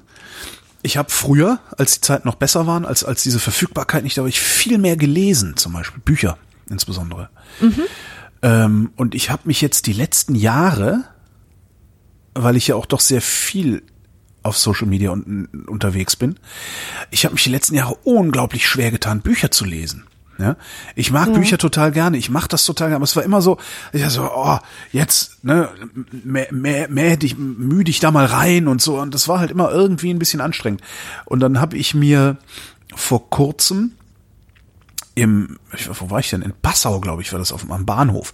Musste ich irgendwie ewig warten auf einen Zug, dreiviertel Stunde oder so. Ne? Da war halt nur ein Buchladen, was der mich interessiert, bin ich da so durchmarodiert und äh, kam an Grime vorbei von Sibylle Berg. Äh, dachte, ach komm, ey, ist doch scheißegal. Alle sagen, das ist geil, jetzt kaufst du es einfach mal und dann guckst du mal. Hab mir dieses Buch gekauft, das hat mich so geflasht, dass ich die ganze Zugfahrt über nichts anderes gemacht habe, als dieses Buch zu lesen. Äh, Also ich habe Grime in schätze mal zehn Stunden durchgelesen. Also es war so richtig so durchgemetert. Ähm, also die Zugfahrt war nicht so lang, sondern insgesamt dann. Und das fand ich ganz witzig, weil ich habe mich mit dem ganzen anderen Scheiß nicht beschäftigt. Ich habe mir zwar ein paar Zitate rausgeschrieben und oh, das musst du twittern, habe ich aber alles nicht gemacht, interessanterweise. Und ähm, Kada sagte dann, ja, und jetzt hast du nämlich einen Impuls und den nimmst du und nimmst das nächste Buch. Und ich ja. Ja. so, ja, oh weia, mal gucken, äh, mal hier, nochmal auf Twitter, da nochmal auf Twitter. Und habe dann tatsächlich, weiß ich gar nicht, zwei Wochen danach erst das nächste Buch genommen. Und das aber auch am Stück sozusagen gelesen. Übrigens auch sehr empfehlenswert. Äh, Sommer 1927 von Bill Bryson war auch super. Habe ich im Urlaub gelesen. Und habe jetzt das dritte Buch genommen. Also ich bin, ich bin gerade da, davon tatsächlich total begeistert, dass äh, immer dann, wenn ich mich festlege auf eine Option, dann bleibe ich bei der und dann ziehe ich das auch ziemlich schnell durch. Das letzte, was ich gelesen habe, war Underground Railroad von Colson Whitehead. Auch empfehlenswert. Allerdings, wenn du paar Wochen vorher Grime gelesen hast, kommt dir das halt ein bisschen vor wie Trivialliteratur. Ja. Aber also ja, ich bin ich bin jetzt Ich Sibylle find- Berg Fanboy, musst Ich wissen. finde Sibylle Berg so anstrengend. Ich habe echt nicht geschafft, auch nur ein Buch von der Frau zu lesen. Die nervt mich so. Es fängt immer gut an, auch bei Grime. Bei Grime habe ich die ersten 20 Seiten gedacht, boah, ist das geil. Das war Ich, ich also, hatte, ich hatte Bedürfnis, das abzuschreiben, um mir jeden einzelnen Satz auf der Zunge zergehen zu lassen und darüber nachzudenken und irgendwas damit zu machen. genau so, ja. Aber es kommt der Punkt, wo du denkst, ach nee, komm, jetzt nicht die alte Leier und jetzt kommt immer Okay. wieder das Gleiche, immer wieder das Gleiche, das Redundante. Das habe ich einfach nicht ausgehalten. Also, Also, Struktur, du meinst so strukturell redundant, ne? Weil sie, sie, sie benutzt ja schon immer und immer wieder denselben Trick, Ja, um dir bestimmte Gedanken beziehungsweise einen bestimmten Rhythmus in diesem Buch aufrechtzuerhalten. Dieses ja, und einzelne Substantive zwischen zwei Sätzen, die die Sätze miteinander verbinden, aber auch nicht. Das ist so ein Stilmittel, das sie da benutzt. ja. Bin ich total drauf Und abgegangen. wa- was ich absolut scheiße finde, ist jede Form von Sozialpornografie äh, und Geschichten, die einfach überhaupt keinen Gegenpol haben, die einfach nur düster sind. Die, weißt du, ich lese gerade etwas, was mega dark ist. Das ist von Flannery O'Connor, das war so eine ähm, Südstaaten-Autorin, die ist ganz jung gestorben, aus den 50er Jahren. Ihre Kurzgeschichten unter dem Titel in Deutsch erschienen, äh, keiner Menschenseele kann man noch trauen. Jede einzelne Geschichte zieht mich sowas von runter. Das ist düster, das ist böse, das ist, das ist einfach nur bitter. Aber in jeder Geschichte steckt, ich würde nicht sagen so etwas wie Hoffnung, Ja. aber eine zusätzliche Bedeutung, irgendwas Offenes, Ja. was dich dazu bringt, zu denken, mit diesem Mord ist noch nicht alles gesagt. Zum Aha. Beispiel. Ja? Ja, das kriegt Berg nicht hin. Oder wahrscheinlich will Nee. sie das auch nicht. Ähm, Und das finde ich billig. Das finde ich, das ist kein Merkmal von guter Literatur, meiner Meinung nach. Aha. Aber jeder wie er will, ne? Muss Aber jeder das- selber wissen. dann, dann, dann wäre gute Literatur, äh, jetzt mal so, so platt ausgedrückt, dass auch ich das verstehe, gute Literatur wäre dann immer äh, welche, die dir ein gutes Gefühl vermittelt? Oder, Nein. oder wie- Nein, nein, nein, nein, nein, nein. Gute Literatur ist ambiguitätshaltig und kann auch ambivalent sein. Das heißt, es ist, sie ist offen. Sie ist offen für Interpretation. Sie provoziert zur Interpretation. Es ist nicht so, dass sie nur eine einzige Bedeutung hat, weil etwas, was nur eine einzige Bedeutung hat, ist zum Beispiel Kitsch. Aha. Das sind so äh, banale Texte haben nur eine Bedeutung. Diese Liebesgeschichte, wo zwei sich treffen, Boy meets Girl und dann Happy End, Ja. das ist banal. Ja. Da es gibt einfach keine Bedeutung darüber hinaus, was da schwarz auf weiß steht. Ja. Wobei das wiederum Grime sehr liefert. Zumindest für mich. Und auch erst im Verlauf, muss man auch dazu sagen.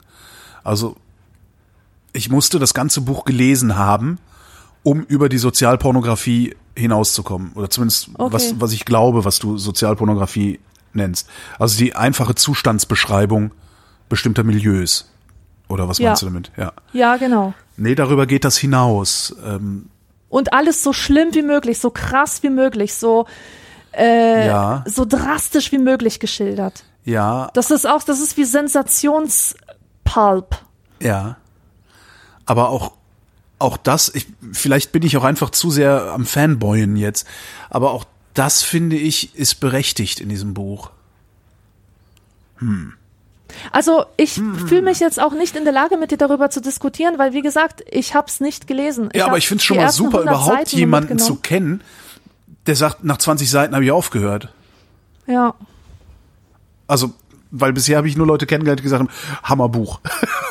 Echt? ja, ich kenne niemanden, der sagt, Grime, scheiß Buch. Ich, Krass. ja.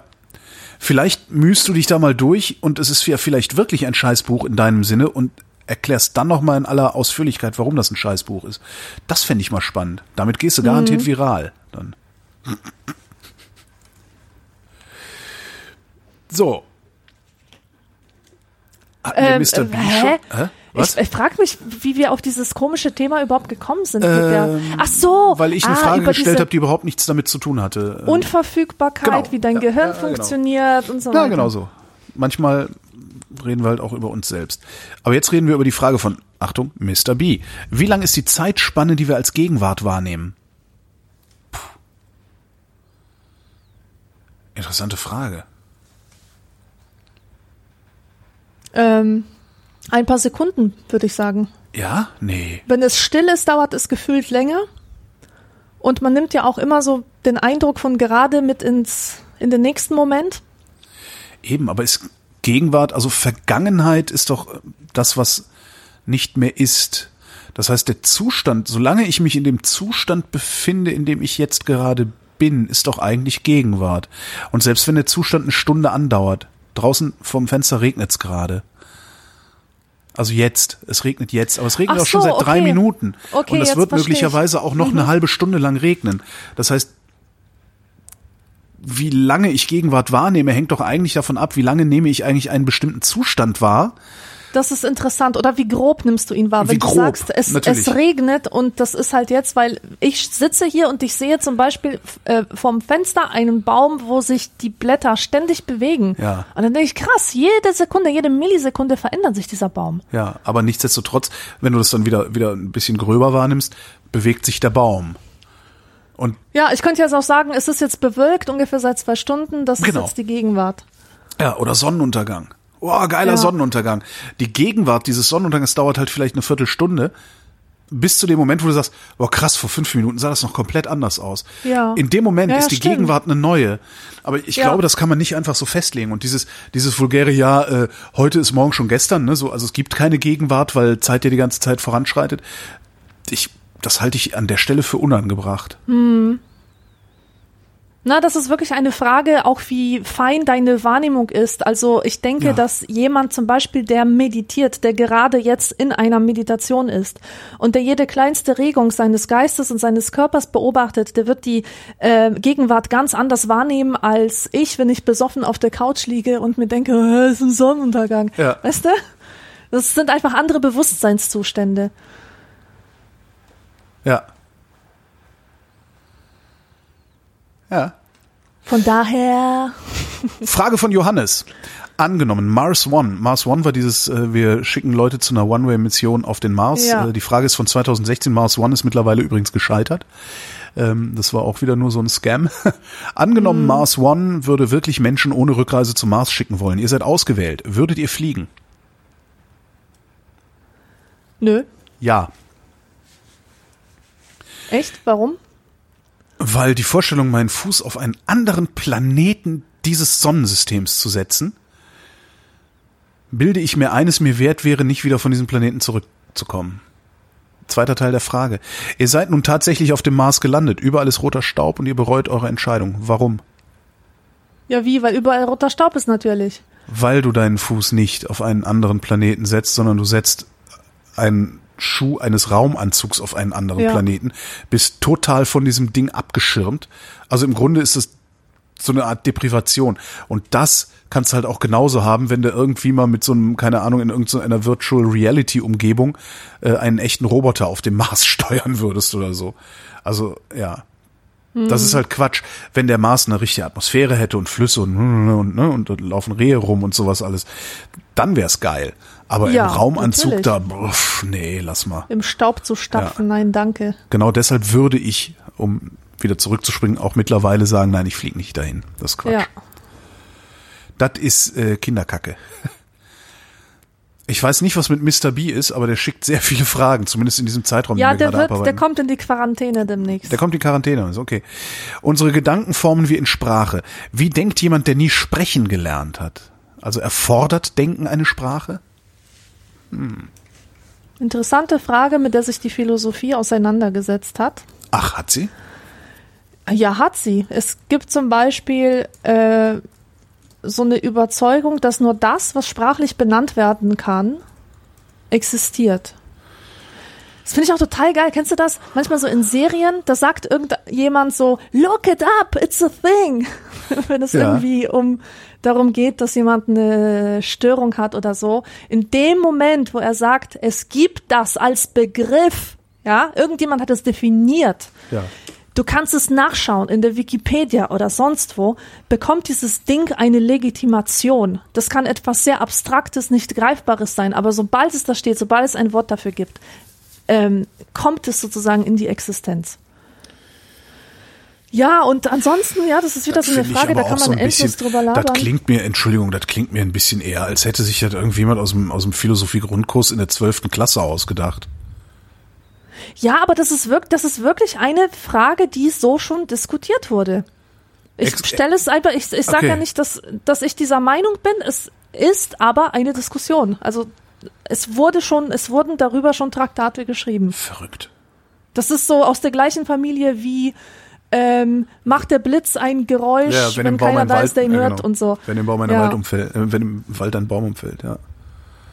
Also, Ja, und hm, was, was bedeutet überhaupt, was bedeutet überhaupt eine Sprache zu haben? Sprache versetzt uns ja in die, in die ähm, Lage, ähm, Vergangenheit, Gegenwart und Zukunft zu denken und sie auch ineinander in Bezug zu setzen. Zum Beispiel kann ich jemandem kommunizieren, ich habe eine Wasserstelle entdeckt, wenn wir da jetzt hingehen, werden wir später Wasser haben. ja. Das können Tiere, glaube ich, nicht oder sie tun es auf eine andere Art und Weise. Naja, Bienen verständigen sich durch Tanzen, wie man so schön sagt, ne? Ja. Darüber, wo der nächste Honig zu finden ist. Ja, Das heißt- also Biene hat nicht sprechen gelernt, Ja, doch. hat aber die Tanzsprache. Genau, das ist halt auch eine Sprache. Also wahrscheinlich muss man weg von der Idee Sprache, sondern eher hin zu einer Idee von Protokoll, Kommunikationsprotokoll. Und vermutlich ist das tatsächlich was, was eingebaut ist. Weil ja auch selbst jemand, der nicht sprechen gelernt hat, ein Kommunikationsprotokoll gelernt hat. Und sei es mit dem Finger irgendwo hinzeigen. Ja, ja, ja, also ich sehe das ja an meinem Bruder, der ist ja geistig behindert, der Ja. hat nie sprechen gelernt, also er ist nicht in der Lage, sprechen zu lernen, er kann es einfach nicht. Mhm. Trotzdem hat er Gefühle, Empfindungen, kann Wünsche äußern und versteht. Ja, dann, das ist ja Denken. Ja. Ja, also ich glaube nicht, dass er abstrakt über Dinge nachdenken kann, dass er zum Beispiel versteht, was Freiheit bedeutet oder oder Zwang oder sowas, ja. Aber er kann auf jeden Fall seine Bedürfnisse äußern. Er versteht, wenn man wütend auf ihn ist oder wenn oder er er weiß, wenn er raus will, kann er das in irgendeiner Weise zeigen mit Lauten oder mit Zeigen, also mit mit Gesten. Aber wie er denkt, Ja. keine Ahnung. Eine interessante Frage. Hm. Das heißt, das Denken, was, wo, wo wir Sprache zu Hilfe nehmen, ist halt eigentlich ein sehr abstraktes Denken. ne, was ja, abstraktes und begriffliches Ja, Denken. genau. Ja. Interessant. Vielleicht, vielleicht hört hier ja irgendwer zu, der oder die weiß, ob es darüber auch Arbeiten gibt. Ähm, Das fände ich echt mal interessant. Ja. So, bevor er in die Quar- Quarantäne kommt, ne, letzte Frage von Mr. B, egal wie viele jetzt noch kommen, äh, ich habe noch nicht in der Liste geguckt. Letzte Frage von Mr. B, wie lange kommt ihr ohne Handy aus? Das ist eine gute Frage. Ja. Die ehrliche Ich Antwort meinerseits lautet, ich weiß es nicht. Weil du noch nie in diese Situation gekommen Ich, bist. es gibt Situationen, wo ich einen halben Tag, einen ganzen Tag auch ohne bin, aber Pff. nee, den ganzen Tag habe ich, kann ich mich nicht dran erinnern, dass ich den ganzen Tag nicht ein Telefon greifbar gehabt hätte. Ich habe ein Experiment gemacht, ähm, einfach mal ohne Smartphone zu leben und habe es drei Tage durchgehalten. Aber was heißt durchgehalten? Das waren die besten drei Tage meines Lebens, Ja. die ich zuletzt erlebt habe. Das war wirklich wundervoll, wunderschön, wie auf einmal die Zeit sich ins Unendliche gestreckt hat und auf einmal so viel Platz da war für für tolle Erlebnisse und Sachen, die man immer mal machen wollte. Und das waren halt drei Tage, die habe ich, wie gesagt, gut ausgehalten. Aber das kann daran liegen, dass ich mir auch gesagt habe, das sind nur drei Tage. Ich habe mir selber diese Begrenzung gesetzt und ich wusste, diese Zeitphase wird vorbeigehen. Mhm. Und was richtig frustrierend war und mich dann auch runtergezogen hat, war, dass ich nach drei Tagen äh, mein Handy gecheckt habe. Das war leer. Es, es, ja, da waren gar keine Nachrichten, keine so. E-Mails. Äh, niemand wollte irgendwas von mir. Nichts hatte sich angestaut. Und da dachte ich, boah, wie viel Zeit ich jeden Tag damit verschwende, zu gucken, ob mir irgendjemand gemeldet hat oder zu schauen, ob irgendwas ist, mhm. obwohl da manchmal einfach nichts ist. Wie viel Zeit wird damit verschwendet? Zeit, die dann anderswo fehlt. Also mich hat nicht runtergezogen, dass, dass niemand an mich denkt, sondern dass, ähm, dass ich im, im normalen Handyleben so lange damit beschäftigt bin, zu gucken, ob wieder was Neues ist. So, so oft das Handy ähm, ohne Sinn und Zweck in die Hand nehme. Mhm. Um einfach nur zu gucken, ob was ist. Ja, ich habe ich, also ich habe weder so ein Experiment gemacht, also es kommt halt manchmal vor, dass es leer ist oder dass ich irgendwo, weiß ich nicht, im Urlaub oder sowas vergesse, es aufzuladen oder so. Aber äh, echt schwer zu sagen. Also bei mir kommt ja zusätzlich noch dazu, dass mein komplettes Berufsleben an diesem Ding hängt. Nicht davon abhängig ist unmittelbar, aber äh, Interaktion mit der Hörerschaft, äh, Interaktion mit Redaktionen, ähm, das sind halt alles so Sachen, die ich ja auf dem Handy mache. Also meine, den größten Teil meiner Kommunikation mache ich auf dem Handy. Jetzt könnte ich natürlich auch sagen, mache ich nicht, brauche ich nicht, aber dann würde ich zu Hause halt sitzen und ein Computer wäre eingeschaltet. Und ich wäre darüber halt ständig erreichbar, beziehungsweise würde darüber die Dinge verhandeln, die ich sonst unterwegs verhandle. Ähm, das heißt, wahrscheinlich würde ich kaum länger als einen Tag ohne dieses Gerät auskommen, weil dann hm. schon wieder irgendetwas wäre, worauf ich reagieren muss. Ja, aber wenn man einen normalen Job hat, also kann ich mir durchaus vorstellen. Also normal im Sinne von, ich habe einen Arbeitsplatz an, ne? So. Hm. Frage von Martin. Enten angeln, Fäden ziehen, Autoscooter und Geisterbahn. Oder doch eher eine Rose für die Begleitung schießen? Welche Klassiker können euch begeistern? Welche öden euch an? Es geht um den Rummelplatz. Äh, ich bin letztens Kettenkarussell gefahren und ich hatte oh. so einen Spaß. Mhm. Das war so geil. War ich wirklich sehr überrascht, weil das habe ich wirklich seit vielen Jahren nicht mehr gemacht, seit mindestens 20 Jahren oder so. Und das werde ich sicher öfter machen in nächster Zeit. Und ähm, Lose kaufen ist cool und zwar mit einem kleinen Twist. Man kauft Lose und schenkt sie dann irgendeinem Kind, das ja. daneben steht und ganz eifrig seine Lose zählt, damit, damit so viele Punkte zusammenkommen, dass es so einen blöden Kugelschreiber bekommt. ja. Ja, ich hab's da einigermaßen leicht. Ich äh, bei, bei großen Menschenmengen, die dann auch noch am besten eng stehen, bekomme ich einen Fluchtreflex. Darum setze ich mich dem Rummelplatz selten aus. Ja, es gibt ja verschiedene Zeiten, wann man hingehen Das stimmt kann. allerdings. Also, das stimmt, ja. Oder ähm, hier dieser Wiener Prater, der ist, äh, ja. da gibt's, was, der ist ja richtig geil, wenn da nichts los ist. Ja, kannst du da richtig viel Spaß haben. Ja, aber dann sieht man ihm die Schäbigkeit schon so ein bisschen an, wenn da nichts los ist. Ja, das ist das Geile. Okay. Das gehört doch dazu.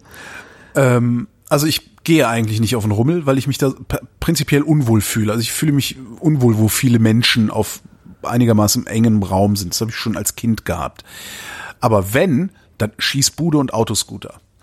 Boah, echt? Ja klar, so richtig wie so ein Junge. Nee, das würde ich Autofahren und ballern. also es hat auch, hat auch, hat auch natürlich Innenohrgründe. Also alles, was sich dreht, ne? Ja. Wird mir schlecht von.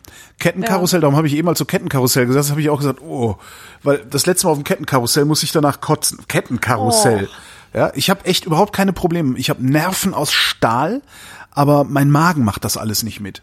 Okay. Äh, und zwar, ne, auch so Raupe und dann am besten geht noch die Decke, noch das Ding zu und, und ja, fährt und dann noch fährt rückwärts. das Ding rückwärts. Oh, nee. Nee, nee, Autoscooter ist cool, das habe ich so unter Kontrolle, da kriegst du ab und ja. zu mal ein Schleudertrauma, aber sonst alles super. Okay. Äh, nee, nee, nee.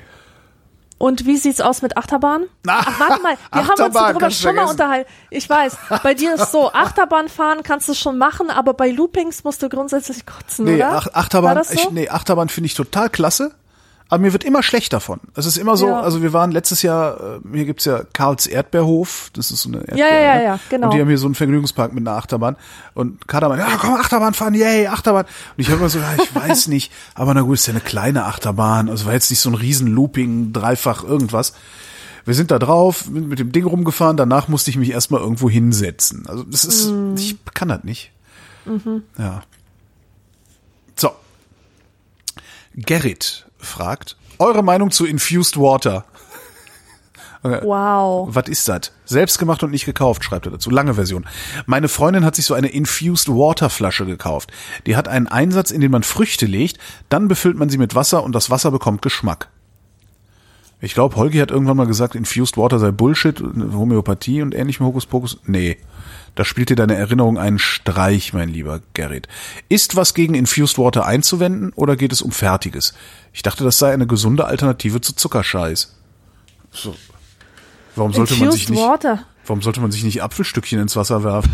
kann man natürlich machen. Also ich persönlich mag total gerne Gurkenwasser. Also so Wasser, wo ein paar Gurken drin schwimmen und ein bisschen Minze. Ich meine, das schmeckt wirklich minimal nach diesen Dingen, Ja. aber macht irgendwie Spaß. Ja. Ich find's voll okay. Ich verstehe auch gar nicht, verstehe die Frage noch nicht mal klasse, völlig in Ordnung. Ja. Christoph fragt, feiert ihr in einer Beziehung bestimmte Jubiläen? Das ist mir zu privat. Also wirklich. Ja, was geht's dich an? Wir Ja. laden dich sowieso nicht ein. So. Jan Niklas fragt, gab es eigentlich gute kommunistische Führer? Das ist jetzt dein Bericht, du kommst aus dem Ostblock. Ja, aber ich habe keine Ahnung. Gewiss glaubt jeder Führer gut zu sein. Das ist alles, was ich dazu sagen kann. Ich glaube nicht. Ich glaube nicht, dass es irgendjemanden an der Macht gibt, der wirklich gut ist. Ja. Vor allen Dingen, wenn es so absolute Macht ist, wie kommunistische Führer dann ja letztlich doch haben. Ja. Ja, ja, ja. Frage von Robert. Es gibt ja Leute, die einen Elektriker brauchen, um eine Glühbirne zu wechseln. Wie steht es um eure handwerklichen Fähigkeiten? Ja, eine Glühbirne kann ich schon wechseln, aber sonst nicht viel. Ja gut, Glüh, Glühbirne kann ich. Ich kann auch eine Lampe an der Decke anmontieren. Das sind alles so Sachen, da habe ich überhaupt keine. Das kann ich. Äh, eine Wohnung verkabeln würde ich jetzt nicht unbedingt machen, weil die dann hinterher vermutlich brennt. Also sagen wir so, äh, sch- mit- Strom habe ich überhaupt keine Probleme. Da- Das, das, das kriege ich hin. Ich kann leidlich löten, also eher nicht. Ähm, Leidlich löten. leidlich löten. Ja. Auch Schön. Schön, schöner Sendungstitel. Schöner Titel, ne? ja. Also leidlich löten. Leidlich löten ist gut. Gleich mal aufgeschrieben. ähm, was kann ich denn noch? Nein, ich kann eigentlich nix. Also ich bin froh, dass ich geschafft habe, meine Wohnung zu streichen, ohne dass äh, ich hinterher sanieren musste. Ja. Ähm, ich, meine handwerklichen Fähigkeiten sind äußerst kümmerlich und ähm, das ist umso peinlicher, als mein Vater ja Tischler ist. Ah. Ja.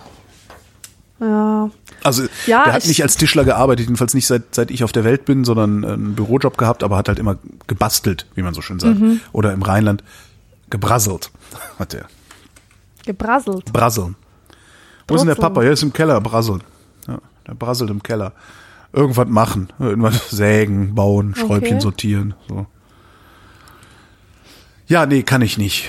Äh, Schäme ich mich auch. Und es ist ein bisschen ärgerlich, weil ich glaube, wenn man, wenn man handwerklich geschickt ist, kann man sehr, sehr viele Dinge einfach mal machen.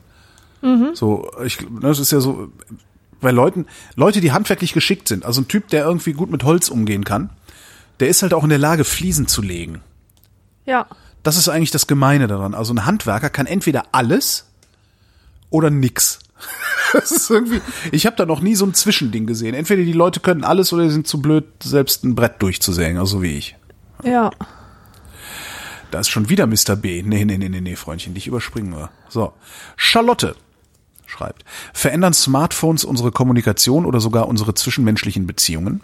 Haben Paare beispielsweise durch ihren dauernden Austausch von Medien und Nachrichten abends kein Gesprächsthema mehr? Bekommen Freunde, die nur noch WhatsAppen, anstatt miteinander zu reden, tatsächliche Stimmungen und Ereignisse nicht mehr mit? Welche Erfahrungen habt ihr gemacht?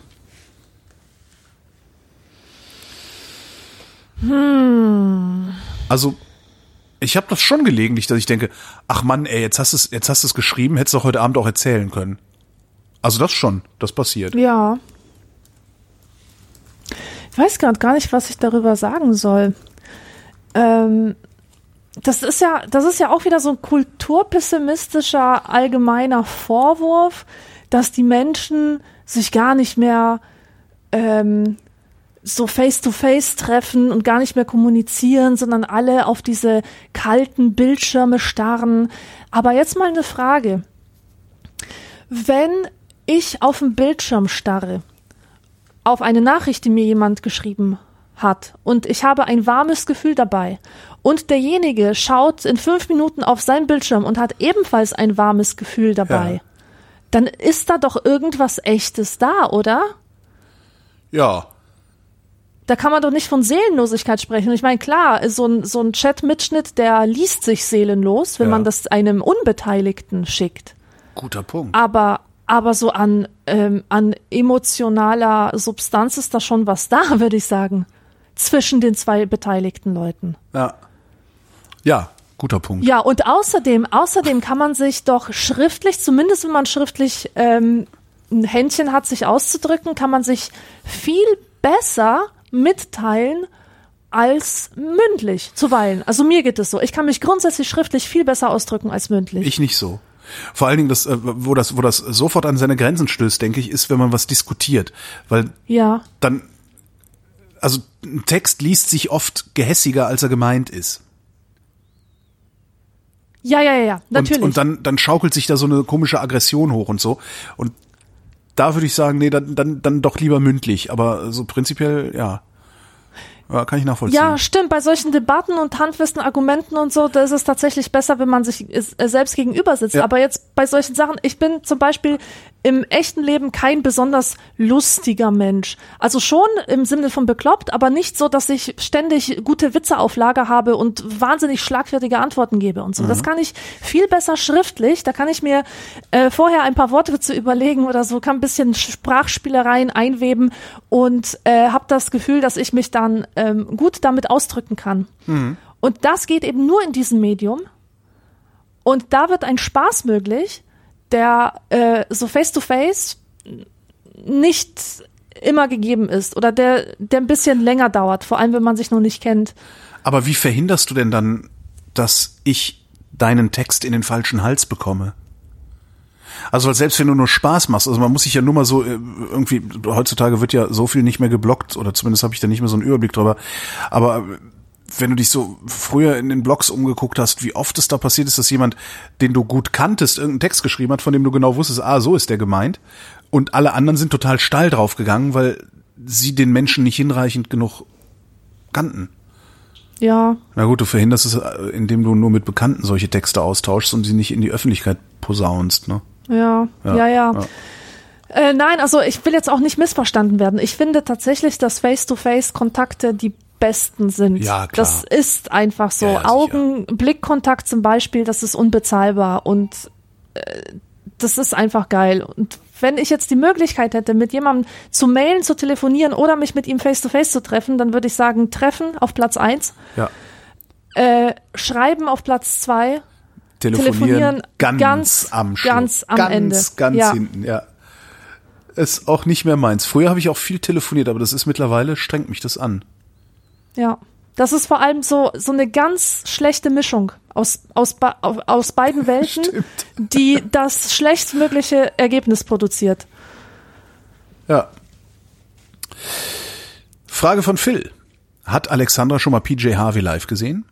Aber hallo, habe ich sie schon mal live Wenn gesehen. ja, wo, In wann und wie war es? Stuttgart. In Stuttgart. Es war sehr geil. Es war, ähm, es war, das war eine Tour zu einem Album, das gar nicht mal so gut ist. Warte, ich muss das gerade mal googeln. Ich weiß gar nicht, was das. Ich habe das Album vergessen. A Woman and a Man Walked By. Ist, gibt es so etwas? Weiß ich nicht. Ich stelle einfach den zweiten Teil der Frage schon mal. Da Holgi erwartungsgemäß mit der Musik nix anfangen kann, an ihn die Frage, welchen Künstler bereust du nicht live gesehen zu haben? Simple Minds. Simple Minds Ende der 80er Jahre. Ja. Ja, damit wären Hast wir. du zwischenzeitlich rausgefunden, wie das hieß? ja, es, es, das Album heißt A Woman and a Man Walked By und PJ Harvey war die ganze Zeit barfuß und hatte so ein äh, Crazy Person Nachthemd an, so, so ein weißes irgendwas und hüpfte die ganze Zeit rum und das war ein bestuhltes Konzert in in einem Theater oder sowas ähnlichem und ich saß wirklich am Rande des Stuhls. Ich war so begeistert. Das war toll. Ich glaube sogar, dass es das letzte Konzert meines Lebens war. Oha. Kann das sein? Ich war schon sehr, sehr lange nicht mehr auf einem. Ah. Naja. Naja, genau. Früher Wenn, war, wenn, früher wenn war sie wiederkommt, wenn sie wieder mal was Gutes produziert, dann werde ich auf jeden Fall auf ein Konzert wieder gehen. Der Martin braucht Durchblicke. Wie oft putzt ihr eure Fenster? Dann, wenn sie dreckig sind. Wie Fenster putzen? Machst du gar nicht? so selten, dass wenn ich's mache, ich denke, alter Vater. Also wirklich so, ich das stehe und denke, Ah. mein lieber Herr Gesangsverein, das, ich hatte gar nicht gedacht, dass das so dreckig ist. Ja, ja, ja, schwarze Suppe. Das ist, ja, naja. Aber Fensterputzen ist so, da, nee, ich rede da nicht drüber. Äh, weiter hier. Erik fragt, sollte ein Mann, der sich zur Frau operiert hat, als Frau bei athletischen Wettkämpfen antreten? Gab's gerade doch das, äh, so eine Schweizer, was war die denn? War die Radsportlerin? Nee, was, Fechterin? Ich weiß es gar nicht mehr. Sperre, irgendeine Schweizer Athletin, die äh, einen erhöhten Testosteronlevel hat. Also die hat einfach, das hat sie. Ja, also Ja, die ist nicht ja, gedopt ja. und nix, sondern die hat einfach einen erhöhten Testosteronspiegel. Die, äh, ich weiß gar nicht, was bei dem Urteil rumgekommen ist, aber es kann sein, dass die ihre Medaille zurückgeben muss, weil das als dopingartiger Vorteil gewertet wird. Ah, das ist ja, das ist ja echt der Hammer. Und die definiert sich aber auch selber nicht als Transgender Nee, oder nee, so. nee, nee, das ist einfach das ist eine Frau, die hat halt ein bisschen mehr, mehr Testosteron im Körper. Ja. Passiert halt. Huh, Sollte ein krass. Mann, der sich zur Frau operiert hat, als Frau bei athletischen Wettkämpfen antreten? Also ich weiß, dass es für, für Frauen mit zu viel Testosteron auch so Pillenpräparate gibt, die Ja. ähm, also weiblich durch durch äh, zu, äh, weibliche Hormone machen, dass, dass der Körper wieder so in Gleichgewicht kommt, dass ähm, diese Frauen haben zum Beispiel oft auch so Bartwuchs oder sowas und man, mit solchen Pillen kann man das ähm, ein bisschen runterfahren. ja, aber was ist mit und- TranssportlerInnen? Ja, eben, das ist jetzt meine Frage. Geht ja in Wär beide Richtungen, Okay, ne? Wäre das okay, wenn die diese, dieses Pillenpräparat nehmen würde? Würde das dann okay gehen? Könnte die dann wieder äh, teilnehmen? Naja, nehmen wir mal, nehmen wir mal eine Transfrau. Ja, 20 Jahre als Mann gelebt, auch entsprechend Muskulatur aufgebaut. Ja. Und jetzt machen wir eine Geschlechtsumwandlung. Nee, Angleichung nennt man das heutzutage, ne? Geschlechtsangleichung. Ja. Jetzt machen wir eine Geschlechtsangleichung, aber die Muskelmasse ist ja immer noch da. Das heißt, du Ja. bist ein kräftiger, du bist eine kräftigere Athletin, weil du als Athlet angefangen hast. Interessante Frage. Ja, sehr interessant. Zeigt wieder mal, dass die, dass die Welt voller Ambivalenzen ist, Ja. die, die sich nicht einfach so auflösen lassen. Also ja? was ich sagen würde ist, machet einfach ja, und sag keinem was. Als persönlicher Tipp unter Freunden. Genau, Ja. unter Freundinnen, ja. Daniela schreibt, warum haben so viele Leute keine Ahnung vom Wetter und vor allem der Wettervorhersage, obwohl das alle täglich betrifft? Was könnte getan werden, damit zum Beispiel bei gefährlichen Gewitterlagen mehr Leute eine Warnung erhalten und mit dieser etwas anzufangen wissen? Es haben wirklich viele Leute keine Ahnung vom Wetter. Allein schon dieses Konzept Regenwahrscheinlichkeit, gell? dass es sich um eine Wahrscheinlichkeit handelt, das checken ja die wenigsten. Ja. Was könnte man machen? Ähm, Bußgeld, Bußgelder verhängen. Das ist ja irgendwie immer das Einzige, was funktioniert bei uns. Ja, das ist irgendwie so mein Eindruck. Also wenn du, wenn du die Leute sich selbst überlässt, drehen die frei. Ähm, also bei gefährlichen Gewitterlagen mehr Leute eine Warnung. Also das kann man zum Beispiel über die Mobiltelefone spielen. Das ist auch so Achtung in dieser Funkzelle, weil das ist ja ein zellulares Netz, was da aufgebaut wird. Achtung in dieser, dieser und dieser Funkzelle in den nächsten zwei Stunden oder anderthalb Stunden möglichst nicht rausgehen. Aber würde sich da jemand dran halten, vom Blitz erschlagen zu werden oder, oder von, von der Windhose mitgerissen zu werden? Das ist ja auch wieder so eine so abstrakte Bedrohung. Da können die Leute sich halt ja noch nicht mal vorstellen. Ja, ja, klar. Ja, die können sich eher vorstellen, dass der Muselmann mit dem Krummsäbel ein fürchterliches Massaker im Zug äh, äh, äh, anrichtet. Tja, keine Ahnung, wie man da. Aber man müsste es auf jeden Fall, weil sie, sie schreibt auch mit dieser, mit der Warnung was anzufangen wissen. Es müsste halt auch mal andere Wettervorhersage gemacht werden. Ne? Ja. Und dieses, dieses äh, zunächst trocken, später mögliche, mögliche Quellwolken und vereinzelt Schauer. Ja, Alter, was heißt das? Ne? Wenn sie rausgehen, Nehmen Sie mal lieber einen Schirm mit. Eventuell werden Sie nicht brauchen, nehmen Sie mal lieber mit, damit es hinterher nicht heißt, ich hätte Sie nicht gewarnt. Das wäre ja auch mal eine andere Vorhersage als dieses, dieses komische vereinzelt. Und es, im Grunde ist Wettervorhersagen ja, besteht ja aus einer, einer, einer Aneinanderreihung von Konjunktiven. Das ist ja alles möglich. Alles ist möglich. Außer wenn Ja. du mal so ganz stabiles Hochdruckwetter hast, dann trauen sie sich auch mal zu sagen, das nicht. Es ist ein Riesenproblem. Neuerdings mache ich im Radio ja selber den Wetterbericht. Was? Ja, Echt? die, ja, die Moderatoren machen das neuerdings selber bei uns. Und es ist auch jedes Mal wieder eine Herausforderung, nicht allzu viel von diesem technokratisch zu reden. Also met Meteo meteorolesisch zu sprechen. Meteor, ja.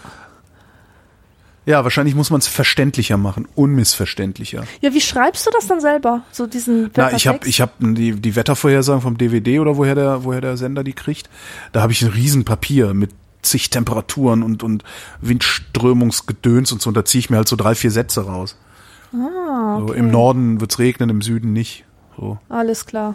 Also du kannst frei da Ja, ähm, ja, ja, genau. formulieren, Ja. okay.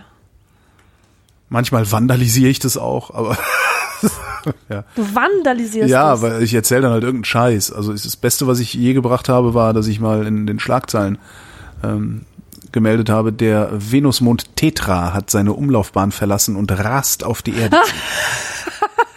Echt? Habe ich einfach gemacht. Also ne, Schlagzeilen kurz vor kurz vor der vollen Stunde immer ist immer so die zwei Top-Nachrichten, dann das Wetter. Und ich habe einfach als viertes der Saturnmond, nee der Venusmond Tetra hat seine Umlaufbahn verlassen und rast auf die Erde zu. Gab's Hab mich, Ärger? hab mich verabschiedet, bin nach Hause gegangen. Nein, gab's nicht. In der Sendung danach, also twitterte dann jemand, in der Sendung danach hat dann wohl jemand angerufen, der das gehört hat und nicht wusste, was er damit anzufangen soll, anfangen Oh sollte, was ich ganz lustig fand. Ja, Aber es war einer. es war Ein einer und ich glaube zwei haben es auch gehört, die das dann auch noch äh, per Reply oder per Menschen auf Twitter gefeiert haben. Ja. Fritjof schreibt, was schreibt, Fritjof schreibt, ein neuer Freizeitpark hat er eröffnet, die Vrind World. Ein Abschnitt nennt sich Alexland, alternativ Tobor Town. Ich habe mir, ich habe mir, kennst du Mario Kart? Ja, klar. Ich finde, das klingt so Alexland. Hey, lauter Bücher, durch die man durchfahren muss und so. Entschuldigung. Ja, cool. Ähm, alternativ Tobor Town. Ein anderer Holgiversum, nochmal klein sein. Sehr Ah, schön. Welche Attraktionen gibt es dort zu bestaunen bzw. zu besteigen? Und was kann man an den Imbissständen verzehren? Abgesehen davon, dass das Holgiversum schon von weitem nach Waffeln riecht. Behauptete einfach mal, ne? Äh, Das wird so sein. Weiß ich nicht. Also meins wäre auf jeden Fall eine ganz skurrile Welt. Ähm, ich wäre so ein bisschen wie der Opa Aldi aus meinem Buch Minigolf Paradiso, so ein Sammler von Schrott aus Freizeitparks. Also ich hätte da gerne so eine Mischung, ähm, also dieses Land, durch das man da geht, ist eine Mischung aus Pappaufstellern und, und so Imbissfiguren, so Würste, die sich selber Ketchup auf den Kopf spritzen. So Schilder von Schweinen, die sich selber aufschneiden, um einen leckeren Schinken aus sich zu machen. Ähm, Miniaturen von allen möglichen. Miniaturen von Bauwerken. Ja. Äh, so Minidom-artiges Zeug. Vielleicht auch eine kleine Bimmelbahn, die da rumfährt. Und ähm, Figuren von Hieronymus Bosch. Genau. So eine Welt Und am Eingang das. müsste jeder LSD nehmen, ne? Das braucht's nicht. Das braucht's nicht mehr. Das ist, ist schon, also der, Von Hieronymus Bosch. Oh Gott. Ja, werdet verrückt. Ist- ich weiß ja nicht. willkommen in meiner Realität. Blitz, Donner. Nee, bei mir wäre schön. Bei mir wäre ähm, eine aberwitzige Wildwasserbahn. Also das finde ich geil. Wasser sowieso. Bei mir wäre viel mit Wasser. Ähm, ich glaube, es gäbe Inseln mit Hängematten drauf, wo es dann Cocktails gibt. Ja, laut aber so mit Schirmchen in Kokosnüssen, ne? So diese fiesen, süßen Cocktails irgendwie. Ähm, das gäb's. Es gäbe halt, wie gesagt, eine krasse Wildwasserbahn. Ähm, zu essen gäb's Burger, Fritten und Waffeln. Weil mehr braucht der Mensch ja nicht, um glücklich zu sein. Und das wär's auch eigentlich schon. Und so, weißt du, wie im Phantasialand, kennst du da dieses, diesen See mit den Booten, mit diesen Elektrobooten, wo man so ein bisschen Autoscooter-mäßig Boot fahren kann? Ja, Ja, sowas, in geil. ja. Ja. Vielleicht auch noch eine Wasserskistrecke. Ja, viel mit Wasser. Ja, cool. Wasser- Wann geht's mit der Planung los? Ich habe schon angefangen. Bevor ein weiteres Freizeitbad gebaut wird, Genau, ähm, ich- sollten wir unsere Idee pitchen. Wir kaufen einfach dieses Tropical Islands Ding. Ja, sehr gut. Dann freut sich auch Andrea Diener, dass, dass da was ordentliches Ja, reinkommt. ja, ja, die Sendung habe ich auch gehört. Und ähm, ja, dann kommt da ein Spaßbad hin. Genau. So, und damit äh, sind wir wie immer bei der obligatorischen Höflichkeitsfrage von Esurel. Wie geht's uns denn heute? Mir geht's heute nicht so gut, ich habe Oh. Kopfweh. Die ganze Zeit schon. Ach, das merkt man gar nicht. Ja, ich bin tapfer. Doch, doch, doch, doch, doch. Wenn Ja? man genau hinhört, merkt man, dass ich nur Scheiße gelabert habe. Ja, aber das hat Spaß gemacht. Echt? Ja, sicher. Also ich hatte Spaß. immerhin. Okay. Nee, mir geht's prima. Mir geht's prima. Ich habe allerdings das Problem, dass ich morgen früh um 4 Uhr aufstehen muss und das setzt mich jetzt schon zwölf Stunden vorher unter Druck. Ui, Ja, manchmal, manchmal ist das halt so. Nee, mir geht's prima. Ich kann überhaupt nicht klagen. Ja. wunderbar. Und das ist deine vierte Sendung schon am Tage. Stimmt, ist die vierte Sendung, die ich heute aufzeichne. Oh, furchtbar. Ja, jetzt ist mein Gehirn auch wahrscheinlich am Ende dann komplett im Arsch. Aber ich brauch's ja dann auch nicht mehr. Bis morgen früh um sechs. Das war die Vrindheit. Alexandra Tobor, vielen Dank. Dir auch, lieber Holger. Tschüss. Und euch auch für die Aufmerksamkeit.